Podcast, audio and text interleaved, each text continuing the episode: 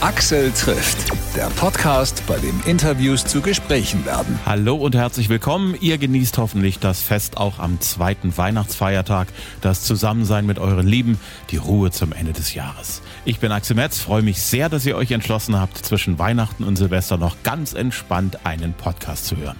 Auf geht's zum letzten Gespräch des fast schon abgelaufenen Jahres.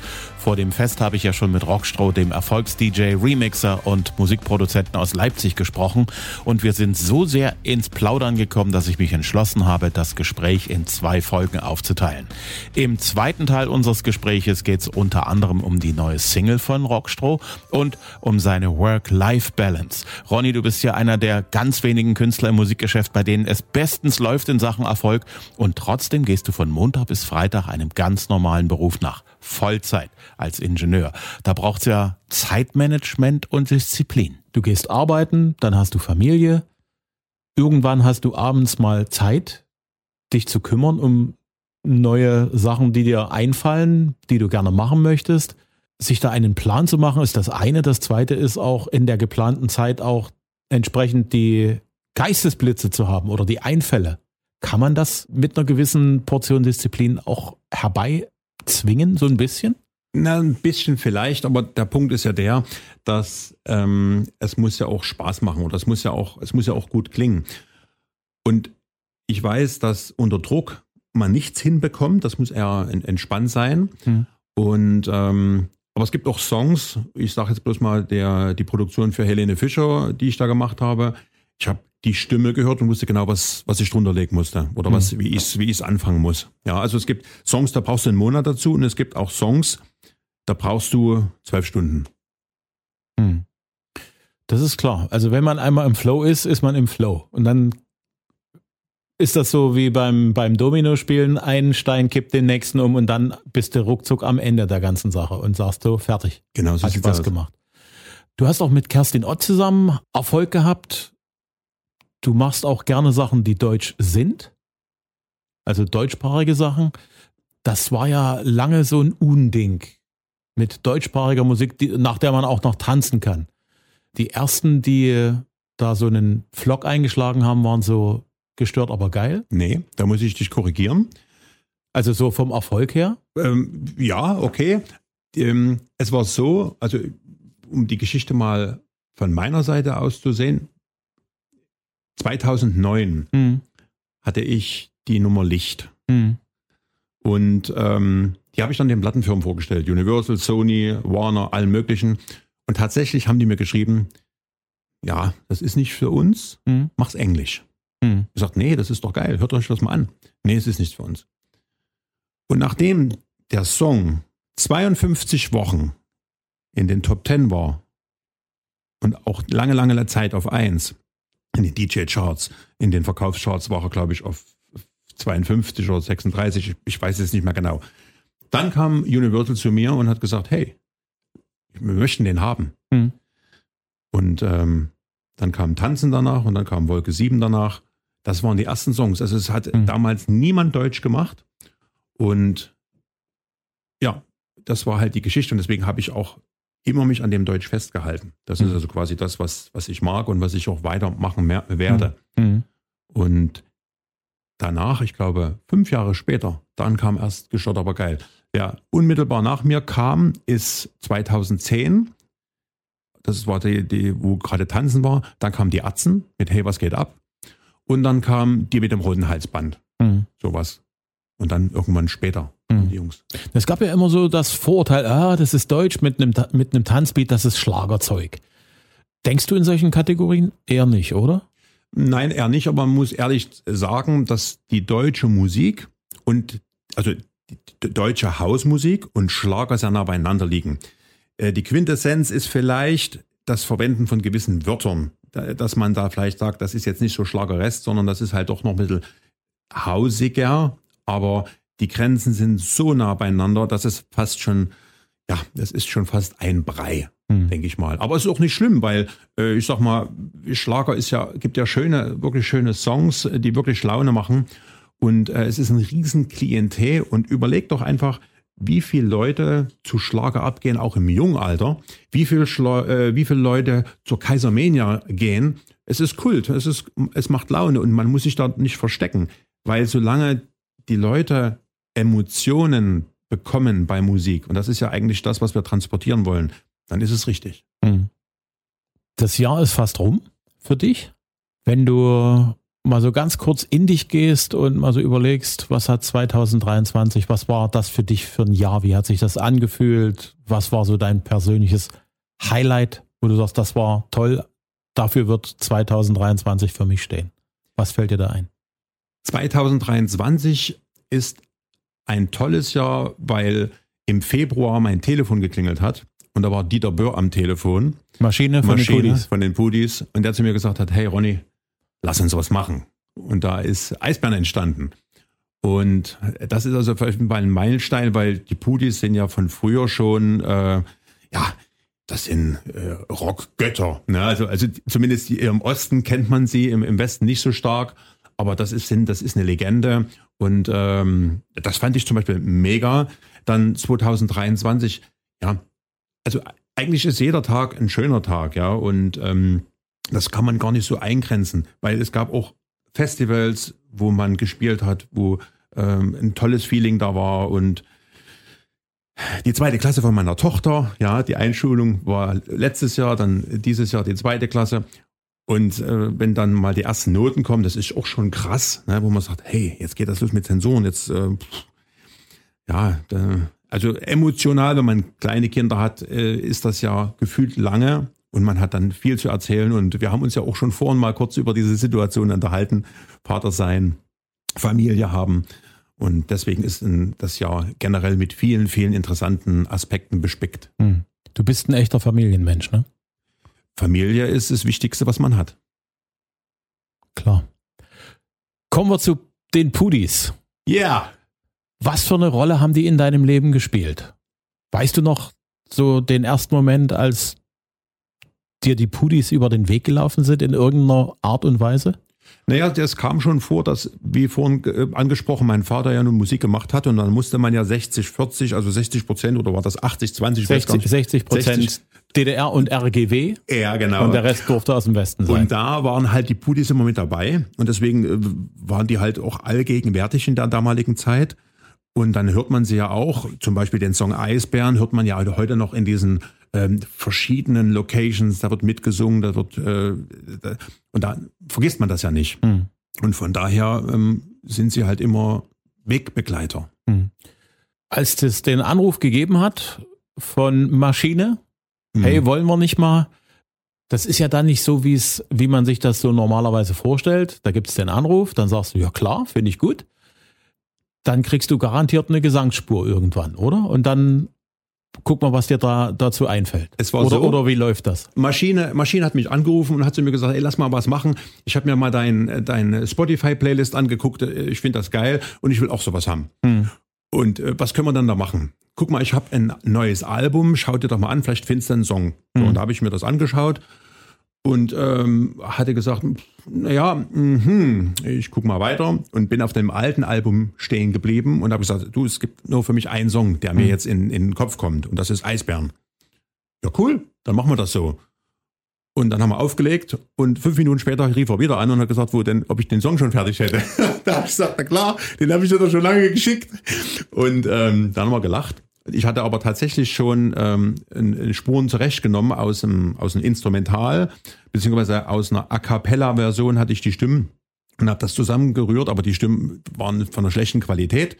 Und daher ist er nochmal ins Studio gekommen und hat nochmal neu eingesungen. Das ist also komplett nochmal neu eingesungen von ihm live. Hm. Das ist eine coole Nummer.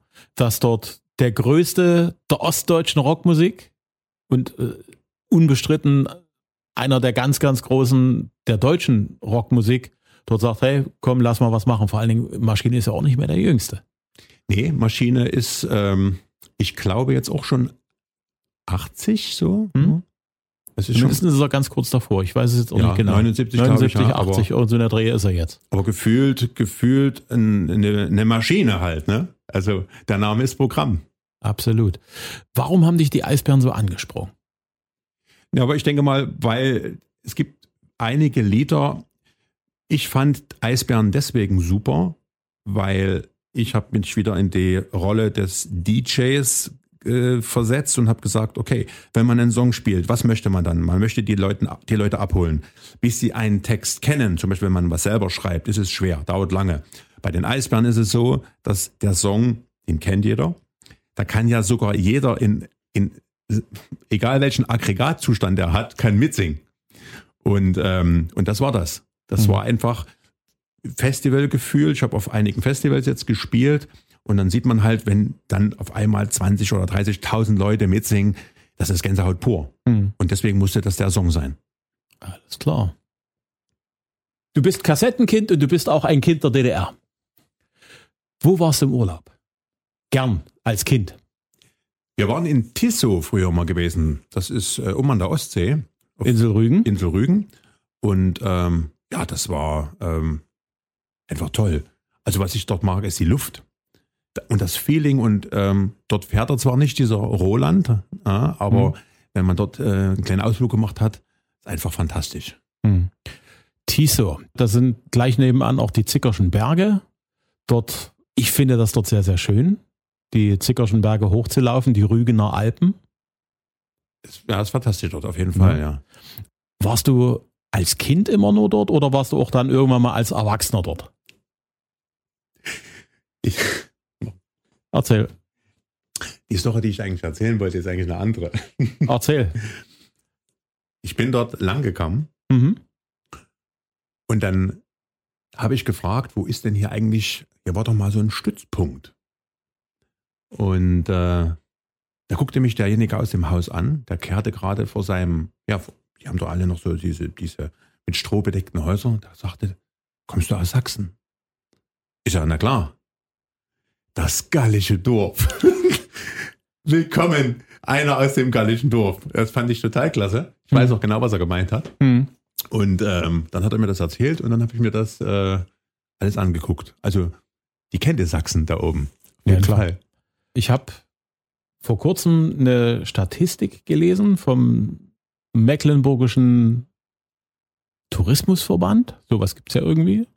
Und äh, die sagen, der typische Rügenurlauber ist irgendwie Anfang Mitte 50 und kommt aus Sachsen. Das sind die meisten, die dort hochfahren. Also mit Anfang, Anfang 40 kann ich. da waren wir wieder, ne? Aber ich, ich, das oben sind viele, tatsächlich. Hm?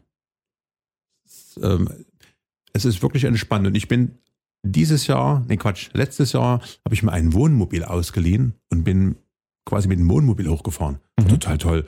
Du wachst dann auf, bist am Wasser, bist am Strand.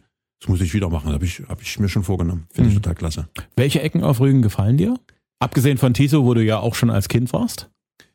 Ja, also letztendlich auf der, auf der Insel rumfahren, das ist, das ist, das ist genial. Du hast zwar bloß eine Straße und bleibst halt mit dem Wohnwagen stehen, aber unten, das ist ja alles, ja, da, da gibt's Barbe, da gibt's, äh, wie nennt sich das alles? Ich war auch auf Satznitz dort mal gewesen, mhm. mit rumgefahren.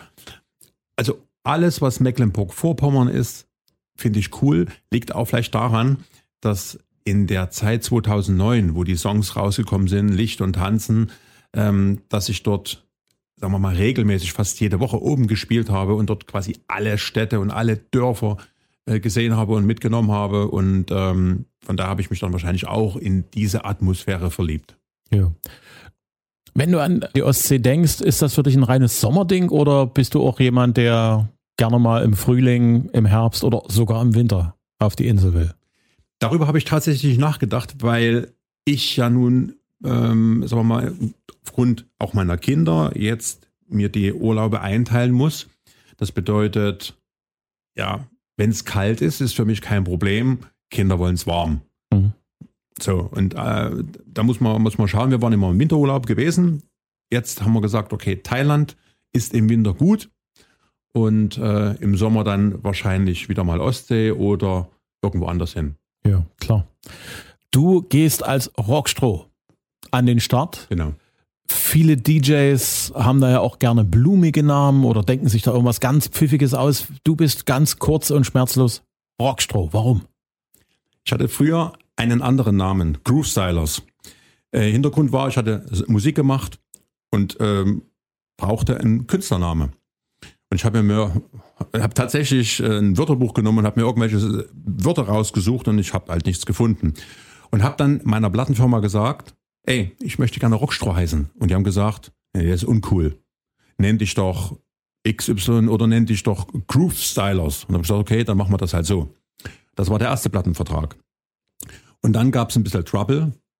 Und dann habe ich gesagt, okay, ich löse mich von dem und habe dann Deutsch gemacht. Und wo ich das Deutsche hatte, habe ich mir überlegt, was machst du denn jetzt? Nehme ich jetzt weiter Groove Stylers oder nehme ich was anderes? Und ich wollte nicht überlegen und deswegen habe ich Rockstock genommen. Und auch noch ein Grund, warum ich Rockstock genommen habe, wo die äh, Groove Stylers so erfolgreich war und ich die als DJ gespielt habe, werde ich nie vergessen, kam ein junges Mädel zu mir und sagte, hey, beziehungsweise die kam vor ich, bevor ich den Song gespielt habe, zu mir und sagte, hey, hast du nicht Groove Stylers We Are Family? Ich sage, na klar habe ich das mit. Hm. Das bin ja ich. Und die sagte, genau, du bist das. Ich sage, na klar bin ich das. Du kannst mir viel erzählen. Und das hat mich so genervt, dass ich gesagt habe, wie soll ich jetzt beweisen, dass ich Groove Stylers bin? Ich meine, was soll ich jetzt tun? Aber meinen bürgerlichen Namen, den kann mir keiner nehmen. Und deswegen habe ich gesagt, ich heiße Rockstroh. Alles klar. Klingt logisch. Letzten Endes, äh, dein Name ist drauf, es ist dein Produkt. Richtig. Absolut.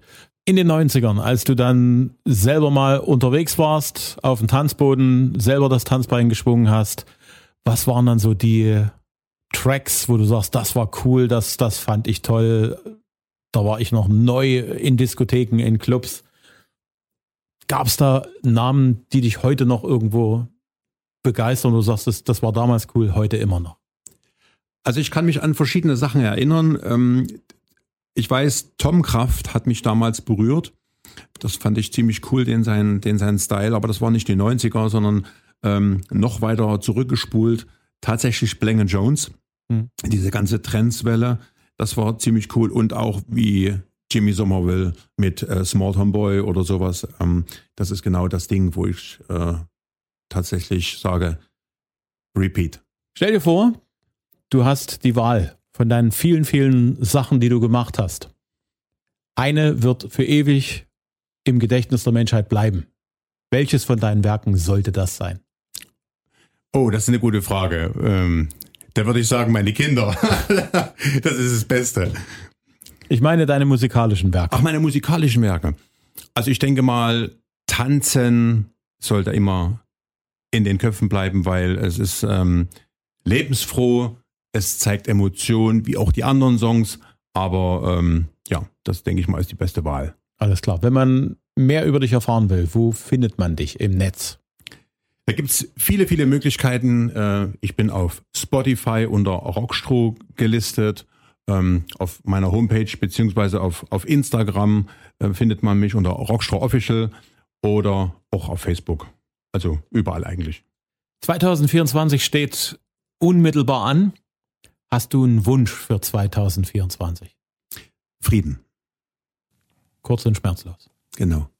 Axel trifft Rockstroh. Die aktuelle Single heißt Hey, wir wollen die Eisbären sehen. Gibt's überall zum Download und zum Streamen. Mehr Infos auch auf ronny-rockstroh.de. Ihr findet ihn auch auf Instagram und Facebook, genau wie meinen Podcast. Folgt mir da gern und wenn ihr Kommentare und Likes da lasst, freue ich mich drüber.